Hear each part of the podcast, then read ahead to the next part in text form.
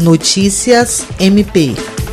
O Ministério Público do Estado do Acre, por intermédio da Promotoria de Justiça Especializada de Defesa da Pessoa Idosa e Pessoa com Deficiência, instaurou o procedimento e encaminhou o ofício para que a Secretaria Municipal de Saúde de Rio Branco apresente, em prazo de 10 dias, esclarecimentos sobre o regime de trabalho de idosos no Centro de Saúde Barral e Barral e em outras unidades de saúde da capital. A instauração da notícia de fato se deu após o recebimento de denúncia pela promotoria, informando que servidores com idade superior a 65 anos estariam trabalhando normalmente na unidade, colocando a saúde pessoal em risco, uma vez que ainda não teriam sido beneficiados com a vacina contra a Covid-19. No ofício encaminhado à Secretaria Municipal de Saúde, o promotor de justiça Júlio César de Medeiros solicita esclarecimentos sobre o fato e informações sobre qual o plano de segurança para que os idosos estejam trabalhando presencialmente no local. No mesmo documento, a promotoria solicitou também informações sobre a situação do regime de trabalho dos demais idosos das demais unidades de saúde da Secretaria Municipal de Saúde,